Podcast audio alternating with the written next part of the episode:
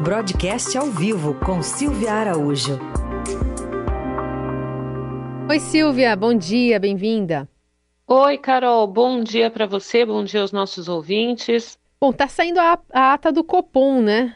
Você de olho no lance tem pra gente as informações e as tendências para a próxima reunião. Pois é, Carol, tá saindo agora. A gente traz essa informação em tempo real aí para o nosso ouvinte, a ata da última reunião do Comitê de Política Monetária, que na semana passada subiu a taxa de juros de 4,25% ao ano para 5,25%, ou seja, um ponto de alta depois né, de três alta de 0,75%. E olha, Carol, pelo que a gente está olhando aqui no documento do Copom, é bem provável que no mês de setembro tenha nova alta de juros mesmo. Tem uma frase aqui que chama muito atenção nesse documento divulgado, que está sendo divulgado nesse momento pelo o Banco Central. Ele diz o seguinte: caso não mude condicionantes, são necessárias altas de juros subsequentes sem interrupção. O que significa isso? Significa que se a inflação, que é o principal, a principal condicionante que o Banco Central está olhando aí para fazer a sua política monetária, se ela seguir pressionada, se seguir com essas estimativas de inflações recordes que a gente tem visto por aí, é, os preços não pararem de subir, enfim, se essa inflação continuar pressionada, além de outros riscos que ele coloca aqui, como por exemplo risco fiscal, ele também está prevendo aí que a atividade econômica no segundo semestre deve ser muito forte e isso deve ser já uma resposta à aceleração da vacinação no país. Então, ele está olhando assim: conforme a vacinação avança, a atividade econômica vai avançar também. Então, isso também tem que ser observado, Carol, porque se ela retomar de uma forma muito acelerada e sem controle, os preços também podem subir e aí, mais uma vez, bate na inflação.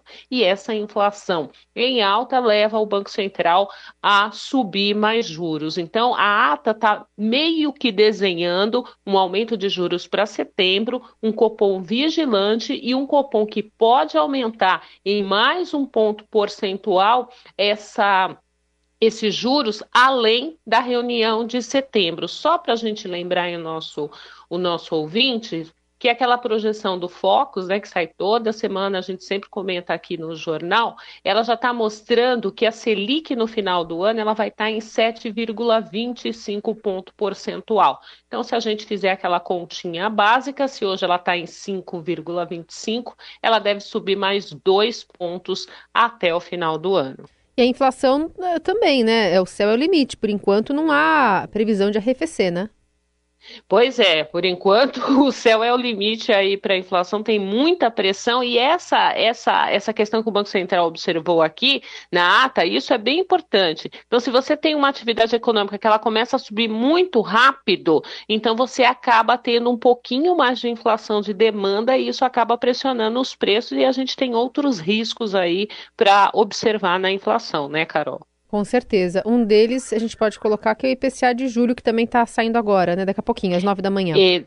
Muito bem colocado, Carol. É isso mesmo. Daqui a pouco, às 9 horas, o IBGE divulga o IPCA do mês de julho e o IPCA é justamente esse indicador que o Banco Central olha assim com lupa para calibrar a política monetária. E olha, Carol, deve vir recorde de, de, de juro né, do IPCA de juro, não, desculpa, que a gente já está falando de política monetária, aí já está se antecipando, falando que o juro deve subir em setembro por conta também desse IPCA de julho, que ele deve ficar ali em torno de 0,95, um ponto percentual. Se essa projeção que o pessoal do Projeções Broadcast fez for confirmada, o que, que vai significar isso? É a maior alta desse indicador do IPCA para o mês de julho desde 2002.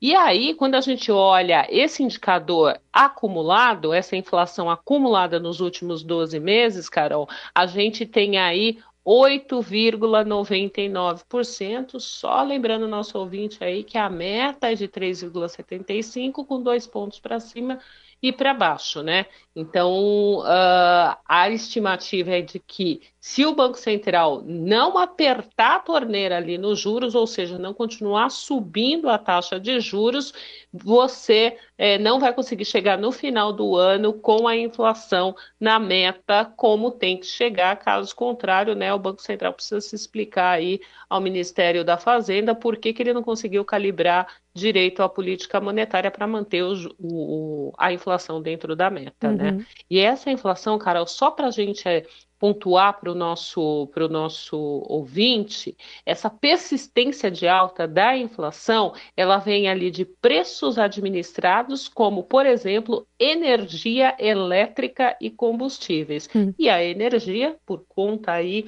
da crise hídrica, né, que está instalada no país, ela deve continuar pressionando esses indicadores de preço, pelo menos até começar o período chuvoso. Seguimos acompanhando e de olho também nesse relatório que saiu ontem da ONU, né? De aquecimento global, enfim, crise hídrica, falta de chuva, estiagem em algumas regiões. Tudo isso no mesmo bolo, ajudando a, a formar esse cenário aqui que a gente está vendo em números e você traduzindo isso muito bem aqui. Obrigada, viu, Silvia? Até quinta. Até quinta, Carol.